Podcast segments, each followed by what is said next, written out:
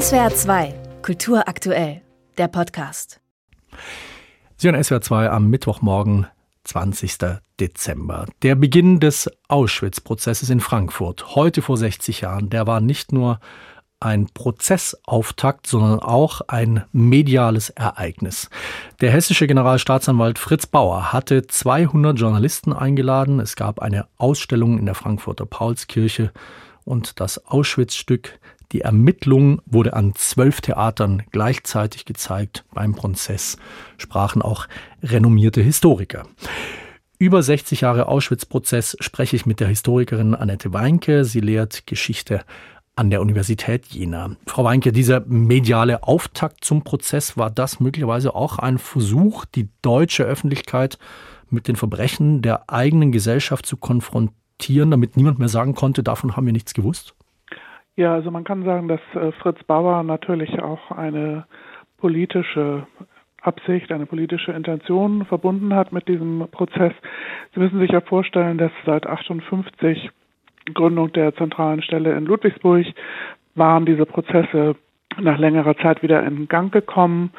Das Ganze spielte sich aber doch weitgehend hinter verschlossenen Türen ab. Also es äh, fanden diese Prozesse statt, aber die fanden jetzt nicht ähm, über Gebühr viel Aufmerksamkeit. Und ähm, der Eichmann-Prozess, äh, der ja eben zwei Jahre vorher stattgefunden hatte, der hatte sehr viel mediale Aufmerksamkeit äh, bekommen. Ich denke, dass äh, Fritz Bauer äh, da auch anknüpfen wollte, also wollte sozusagen die aufklärerischen Funktionen der juristischen Aufarbeitung dort ähm, wahrnehmen. Hm, der äh, Eichmann-Prozess äh, gegen Adolf Eichmann in Jerusalem 1961 sozusagen also als Vorbild, aber wie wurde dann der Auschwitz-Prozess äh, in Frankfurt 1963 in der westdeutschen Öffentlichkeit wahrgenommen und diskutiert? Also auf der einen Seite kann man sagen, dass es eine große Aufmerksamkeit gab. Es gab äh, eben ständig äh, Medienvertreter, die dort vor Ort waren. Es sind auch ähm, tatsächlich viele Besuchergruppen äh, dort gewesen. Also es sind ging wirklich in die in die Tausende. Ähm, die Leute haben diesen Prozess diskutiert in der Öffentlichkeit. Mm, das war das eine. Also ich denke, dass ähm, der Prozess schon das Ziel erreicht hat, die Westdeutschen jetzt ähm, auf die Verbrechen in Auschwitz ähm, aufmerksam zu machen. Auf der anderen Seite gab es eben aber auch diese Gegenbewegung, dass viele mm, Bundesdeutsche mit den Strafprozessen als solches, mit den NS-Prozessen nicht glücklich waren und ähm, eigentlich eher doch einen Schlussstrich äh, befürworteten. Also das blieb, äh, diese Abwehr gegen die NS-Prozesse blieb eigentlich während der ganzen 60er Jahre erhalten. Wie sah das äh, auf der anderen Seite der Mauer aus in der DDR? Das war ja damals der Höhepunkt des Kalten Kriegs. Ja, in der DDR, das ist ein kompliziertes Verhältnis. Die DDR hat ähm, letztlich auch mit dazu beigetragen, dass in der Bundesrepublik diese Prozesse seit Ende der 50er wieder in Gang gekommen sind, aber man war nicht daran interessiert, dass es da jetzt zu ähm, wirklich erfolgreichen Verurteilungen kommen würde. Mhm. Also die DDR hat dann so eine Art ähm, Konkurrenzprozess installiert. Ähm, der kam nur in Gang, weil ähm, auf bundesdeutscher Seite eben ein, ein unentdeckter Täter dort ausfindig gemacht worden war, ein Täter in der DDR. Also das war sehr zwiespältig, aber ich glaube, dass die, dass die ähm, ostdeutsche Bevölkerung auch Anteil genommen hat ähm, an dem Frankfurter Prozess. Den Eichmann-Prozess in Jerusalem, den hatten Sie schon äh, vorher angesprochen als Vorbild für den Frankfurter, für den ersten Frankfurter Prozess. Äh, Sie haben aber auch einmal betont, dass dieser Prozess in Jerusalem auch deshalb ein wichtiges Vorbild war, weil hier die Zeugen der deutschen Verbrechen eine wichtige Rolle gespielt hatten. Welche Bedeutung hatten denn die Zeugen dann beim Auschwitz-Prozess in Frankfurt?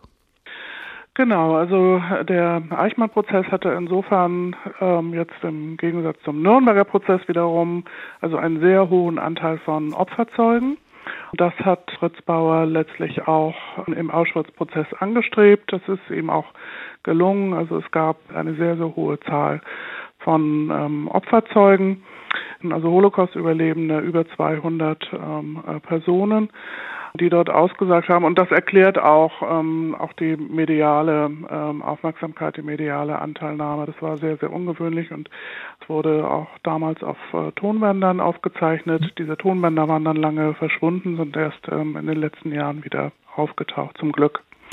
Einer von Fritz Bauers Nachfolgern, der aktuelle hessische Generalstaatsanwalt Thorsten Kunze, hat vor kurzem gesagt, der Auschwitz-Prozess sei ein Symbol für die gesellschaftliche Erneuerung Deutschlands in der Nachkriegszeit gewesen. War er möglicherweise aber auch genau nur das, eben ein Symbol, aber nicht der Auftakt für eine umfassende juristische Aufarbeitung der deutschen Verbrechen, weil immerhin haben ja bis heute oder bis vor kurzem zumindest noch Prozesse stattgefunden gegen NS-Täter und Täterinnen.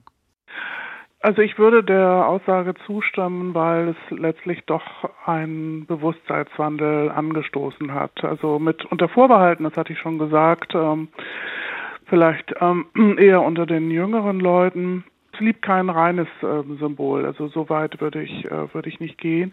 Aber in der Tat, Sie haben recht, ähm, die juristische Aufarbeitung blieb ein ganz schwieriges ähm, Kapitel und man muss leider auch feststellen, dass die Geschichtswissenschaft als solche äh, ja auch äh, sich lange, lange schwer getan hat, äh, mit ähm, der Erforschung der Holocaust-Verbrechen. Also man kann jetzt nicht sagen, dass von dem Auschwitz-Prozess so ein nachhaltiger Impuls für die äh, historische Forschung ausgegangen ist. Das kam eben erst viel später in den, in den 80er, 90er Jahren. Mhm.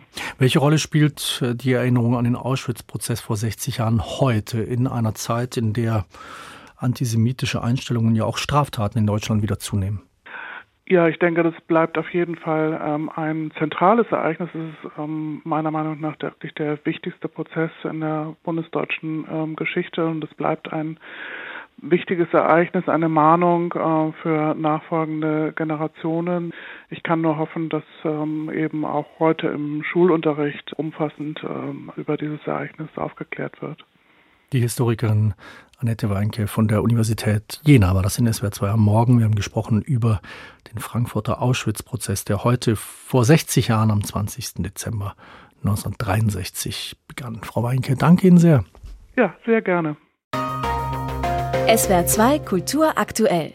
Überall, wo es Podcasts gibt.